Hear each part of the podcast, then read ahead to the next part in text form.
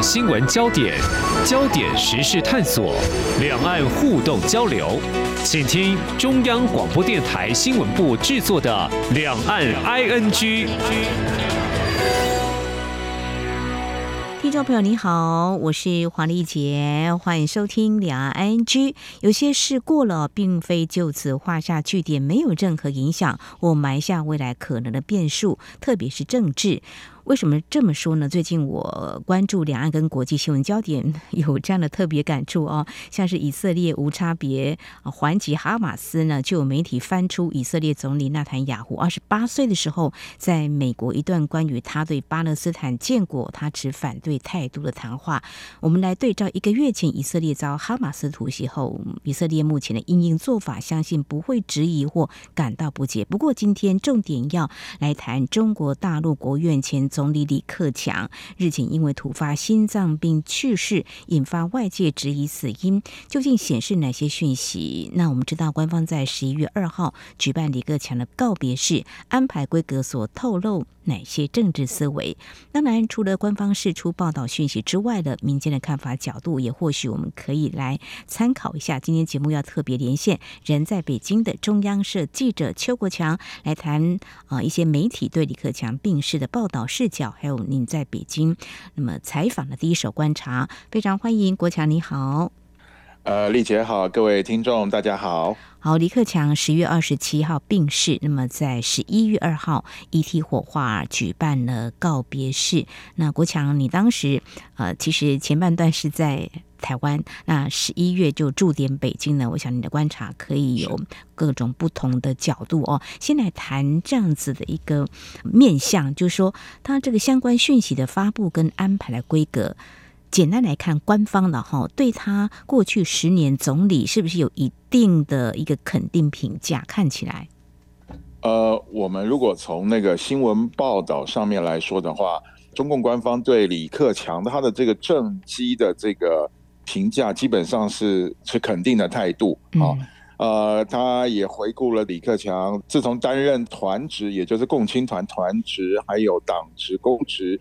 当然都是挑好听的话说了啊。Oh. 我们知道他当过河南的书记，嗯，辽宁的书记，然后进到这国务院副总理，然后总理里面当然是肯定他的事情。啊，当然我们也知道李克强在河南的书记任内有那个艾滋村的这个事情，不过这个他当然是不会提的。那重点是，除了肯定之外呢，他后面讲了。一些话语是蛮耐人寻味，就是说他退下来之后呢，嗯，他还是坚决的这个拥护以习近平为核心的这个党中央哈。那大家看了之后就觉得，就是不知道是该哭还是该笑啦。为什么呢？因为这个怎么会在这个他的这个报道或者是他的这个訃闻里面，对他的这个生平里面呢，还要加塞一段？这个习近平攻击呢，那大家就觉得不知道该哭还是该笑也就是说是哭笑不得这样的一个状况。我想这是我还有许多大陆民众看了之后，这个最直接的这个感觉啊。哦，是呃，李克强他是呃曾经在河南跟辽宁这边都有治理的一个磨练的哈，他算是团派的重要领导人物，可以这么说，因为他有加入共青团，是吗？是是是，他当过那个共青团的第一书记。嗯哼，而且李克强的学历啊，也是外界我觉得还蛮肯定的。他是安徽定远人哦，是北京大学法律系跟经济学院经济学专业。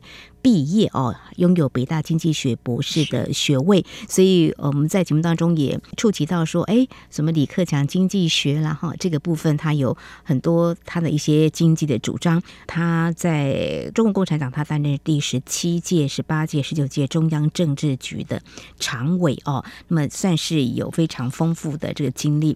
但是怎么样来嗯看他这样走过一生哈？那这个讣告呢，有看到对于他们党。跟国家算是也是损失了哈。不过我们这个场景来到就十一月二号当天告别式哦，嗯，您还特别现场观察北京的气氛，是不是？先告诉我们，呃。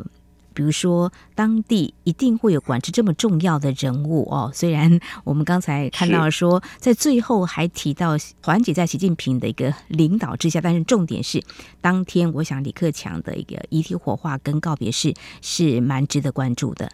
呃，那一天是这样子，因为那一天的话是降半旗嘛，哈。嗯。那我们知道，这个中国大陆上一次降半旗是江泽民，江泽民那个死亡的之后，嗯、那个出殡那一天是降半旗啊。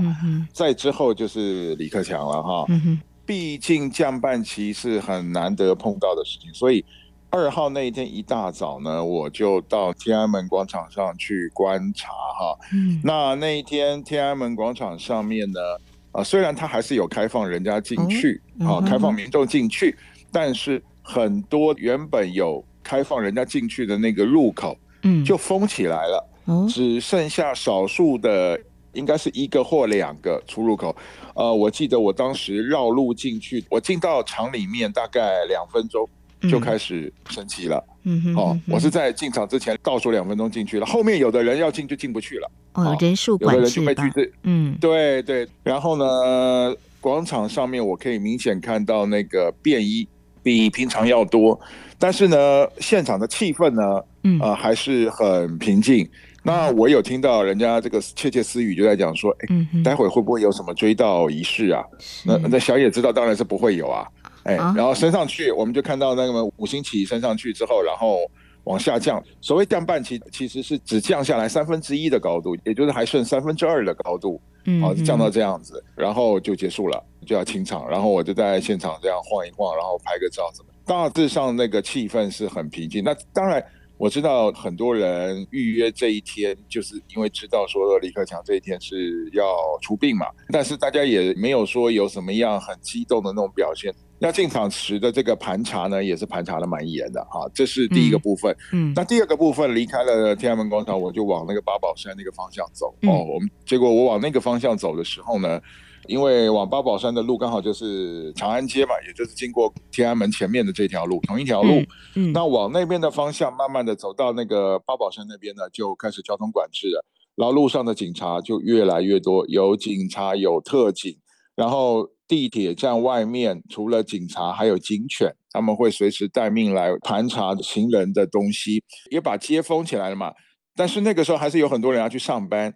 那我到的时间比较早，所以长安街上面的那个天桥还没有完全封。那我就是在那个时候拍到了照片。那我拍完之后没多久，那个天桥也封了。好，因为他那个时候没有关闭，是因为他要让那个当地的上班族去坐地铁。那到后来呢，有的人要过来就过不来了。为什么？因为那个地铁啊，那一站就叫八宝山嘛，八宝山那一站他就过站不停了。嗯哼。哦。呃，也就是要开到下一站，那个就到更远的车站，你再走过来就非常远。然后路上当时已经有很多的行人，一般的民众守在路边，想要。等李克强的车队，那有一部分的民众就被警察赶走了。哦，那有一部分的民众他没有赶走，然后有等到车子来，嗯、那有人就拍照。但是呢，呃，我们有看到其他我们其他同业拍到的画面，不是有一位中年妇女，她哭嘛，然后他情绪比较激动，然后他就现场就被几个保安就勒住脖子，捂着他的嘴，把他的嘴捂住，然后就把他拉走了。这个场景我没看到，但是我们同业有拍到。然后我在那边，我是有看到有一些警察就是在很软性的劝离一些人。那他们就是有的人他是要等他的遗体过去那个八宝山，啊，有的人到的比较晚的人，或者是他一样是找到人，他想再等等了什么呢？他想说李克强的遗体火化了，火化了骨灰总要送出来吧？嗯，好，那这个也是一个很吊诡的事情，因为现在我们不知道李克强的骨灰到底是。就地就放在那个，就安葬在八宝山公墓里面，还是说跟江泽民一样，然后送出来，然后可能跑到什么地方去把它撒了，撒到江里面、海里面还是山里面，我们也不知道。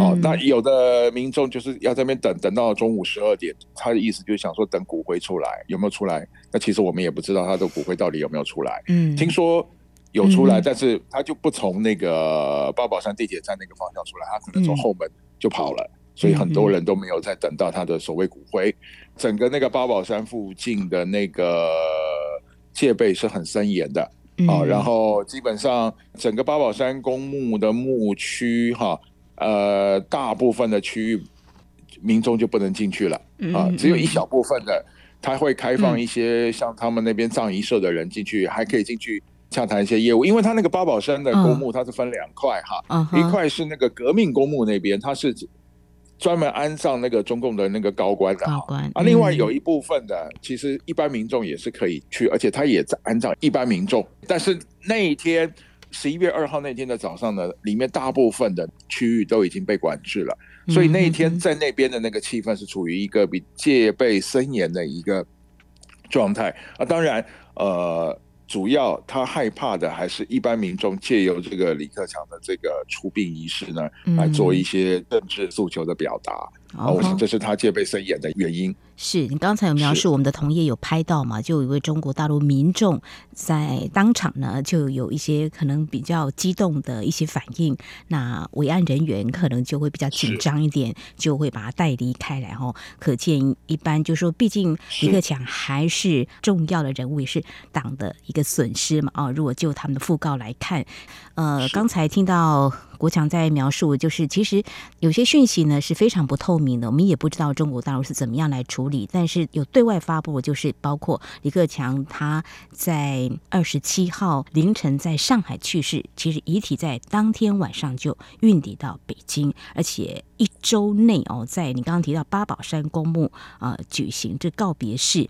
那其实大家或许这段期间也关心了不少相关的讯息，就是说有好多的一些活动。好像也被禁止，不过就在十一月二号当天，大概就暂告一段落。不过刚才国强你有提到，像这位民众比较激动的情绪反应哦，记者当然是要捕捉最重要的新闻嘛，跟一些画面嘛哦。但是民众会在沿路上来关心，或是来送他们心中的这个总理，呃，我们应该怎么样来看呢？因为在台湾其实是可以看到这样一个。消息就是可以看出李克强十年的国务院总理的任期，真的有些是做到好。好到民众的心里头是这样子的吧？因为也有像比如说他的故居那边也有不少人前去呃献花悼念哦。你到北京之后，这样的讯息在社群媒体上会看到吗？有相关的发言吗？我想你刚才提的这个问题，我从两个层面来说。嗯、第一个就是说，大家为什么会去悼念他？哈，嗯，其实啊。并不是说李克强这十年的政绩有做得多好哈，因为我们也知道，就是说有些时候政策并不是李克强能够完全决定的，因为在这十年，本来国务院的很多职权慢慢的都被党中央架空了，也就是习近平那边架空了。那李克强可以说是中共建国建政以来这七十多年以来啊，可能算是一个权力最小的总理吧。好。大概从就是习近平第一任的中间，大概是二零一五年开始，李克强的这个权力慢慢就受到比较大的限缩，所以呢，大家对李克强的悼念，嗯。其实暗地里是表达了一个概念，就是他们对习近平的不满，因为他们都知道是习近平在做主，那李克强呢，只能听习近平的话来行事，然后这是一个相称的。衬托出来的一个概念，也就是说，因为很多人对习近平的政策不满，然后他们就把这些不满就投射在李克强出殡的这个身上，借由纪念李克强，然后来骨子里其实是暗暗的表达对习近平的不满。但是呢，还有一点就是说，大家为什么愿意拿他来衬托习近平？嗯哼，拿李克强来衬托习近平呢？是因为李克强好歹讲了一些真话。那我想我们大家最熟悉的就是他。很明白的讲出来说，中国还有六亿人，对，月收入还不到一千块人民币。这一句话其实对习近平当时正在标榜这个中国这个扶贫攻坚，是好，这是一个很大的一个讽刺哈。但是李克强讲的话是真的还是假的？是真的啊，因为那个是他们自己的统计报告啊，那我们都有查出来过，这个是事实。他讲出了，他讲了，他把扶贫攻坚的这样子的一个大话，等于算是戳破了，所以大家是很有感的。然后第二个，李克强的这个作风也是相对比较亲民、比较那个平民化的，而且还有就是我们知道这个李克强去年在很大家的这个意外中，整个就裸退了。那退下来之前，他在对这个国务院这个办公厅的这些同仁们在讲话的时候，他讲到这个人在干，天在看，哎，对不对？他这句话对，再加上他之前又曾经讲到过这个改革开放的时候，长江黄河不会倒流。好，那人家自然而然会把这句话拿来投射到习近平身上，大家就会觉得说，习近平做的很多事情其实都是有一点在倒着那个历史的潮流在做。那李克强讲这句话呢，好像又是把这个习近平这个死穴又点出来了。嗯，这些效应加起来，大家就把对习近平不满的情绪投射到李克强身上。所以我们可以这样说，就是说，不是说这个李克强他这个十年做的这个呃总理的这个政绩有做得多好，而是间接的用这种方式来表达了这他们对习近平的这个不满。这是一个。那第二个，中共当局他当然知道大家对李克强的这个表现哈，是为了在凸显这个习，所以他在这个网络上哈，他有做了很大的一个维稳的措施。像很多你在哪边献花什么东西，其实你在大陆的微博上面还有微信，很多是会被封锁的。呃，所以他们在这个网络上面就做了这个言论的管控。那为什么他们要管控？我们知道，这个一九七六年的时候，这个四五事件也是发生在天安门广场上。当时就是因为很多人去纪念这个周恩来的逝世，周恩来是在那一年的一月八号逝世的嘛。嗯。然后在一九八九年的时候，很多学生又到天安门广场去聚集，但是在六四之前两三个月，为什么呢？是因为胡耀邦逝世了。那中共很怕这种事情重演，所以这一次他们在网络上做了很强力的维稳措施。啊、呃，我想这个是背后的这个因素要跟大家说清楚，并不是说李克强他的政绩有做得多好，哦，那其实是因为衬托了这个人们对习近平的这个不满，嗯、是这样子的。好，非常谢谢国强带给我们的你的观察哦。一九七六年当时周恩来病逝已处理的情况，跟二零二三年的现在，那么李克强病逝，那么。在中国共产党所处理的情况，他们还是维稳是非常重要的。在网络上呢，还是有相当程度的管制的，所以有些讯息呃，不见得这么的完整，当然就谈不了所谓的这个透明哦。在当天，我想官媒的报道还是或多或少是可以看得出来的哈，就是说当天呃有哪些政要来参加。李克强的告别式呢？这个部分的话，呃，国强是不是可以谈一下你的观察？是，呃，当然那一天去参加了这政要的话，那就是只能从这个官媒那边哈、嗯，呃，来做了解。那当然也有一部分，除了这些政要之外的一些气氛的话，可以从网络上看到一些零星的片段。我先讲所谓政要哈，呃，这个习近平夫妇和他的妻子彭丽媛两个人去了。包括习近平在内的七个政治局常委都到齐了，这个国家的副主席韩正也到了啊、呃。那后面画面没有出来，那相信在北京的政治局委员应该也有去。那除了这些人之外，这些国务院的旧部啊、呃，一些代表，还有北京大学的一些代表，还有他安徽老家，还有他主政过的河南、辽宁那边都有人到场。呃，这些。政要到场的时候，当然他们就一一跟这个陈洪握手。那我们从画面中可以看到是，那个习近平跟陈红握手的时候，感觉他的表情是比较木然，也可以说是有那么一点冷漠的啊。那相对来讲，他的夫人彭丽媛。这个面容就比较哀戚，啊，然后后面我感觉我看到的是那个李强跟那个韩正哈，嗯，他们两个人也算是向陈洪这个表达的这个哀戚之情哈是比较明显的，好，那这是这个高层的这几个人的部分，那其他的据我所知。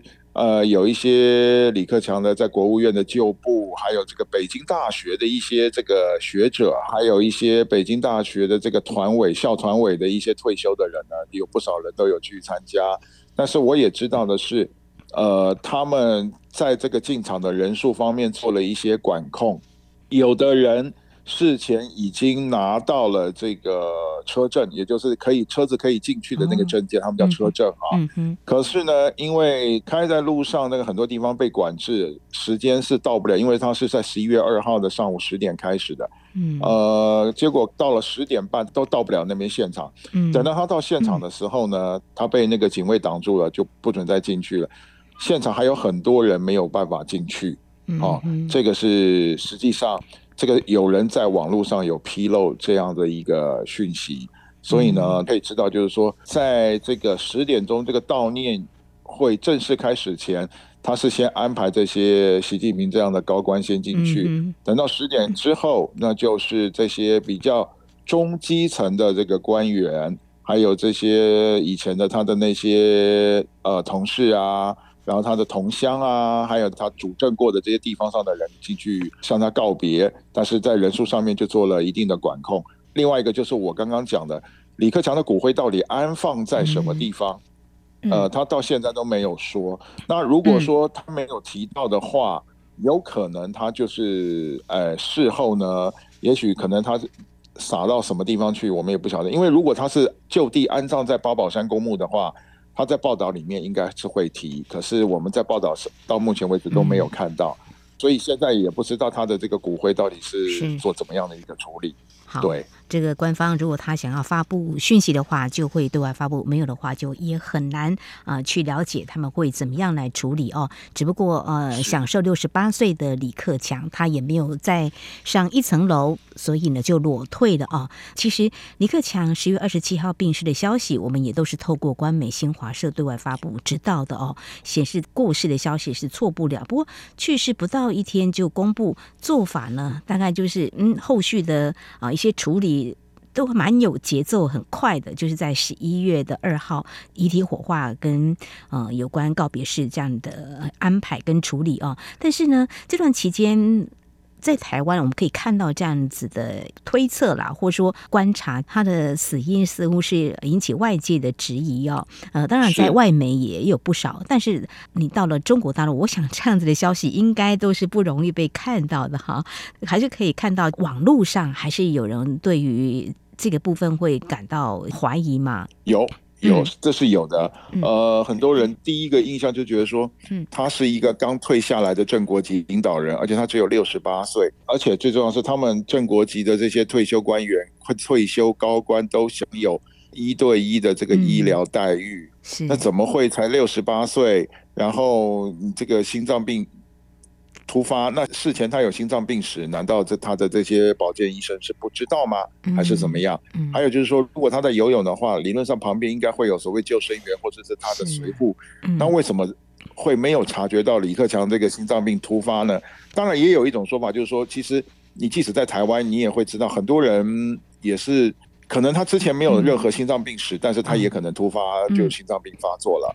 哦，那也是有这样的病例，那只是说现场的处置是不是及时？那很多人就觉得说奇怪，呃，离那个他游泳的那个宾馆最近的应该是另外一个大医院，怎么会把他送到一个中医的医院去呢？而且中医的那个医院事实上离那个宾馆还稍微远一点，那怎么会这样子的？啊，就是这个众说纷纭啦。还有人说，就是其实他送到医院的时候，呃，李克强已经没有呼吸心跳了，只是说一直在那边救救了大半天，从上午一直救到。第二天的凌晨十二点一过，才实在救不过来，只好宣布他的死讯。嗯、那所以你说这个中国大陆的老百姓私底下有没有在议论这个事情？嗯、有，嗯、有，有。嗯、那当然也有人透过比较隐晦的方式写在网络上面。嗯比方说，就有人讲了啊，朱元璋真狠呐！那他他里面写朱元璋，那实际上他在指的就是习近平啊。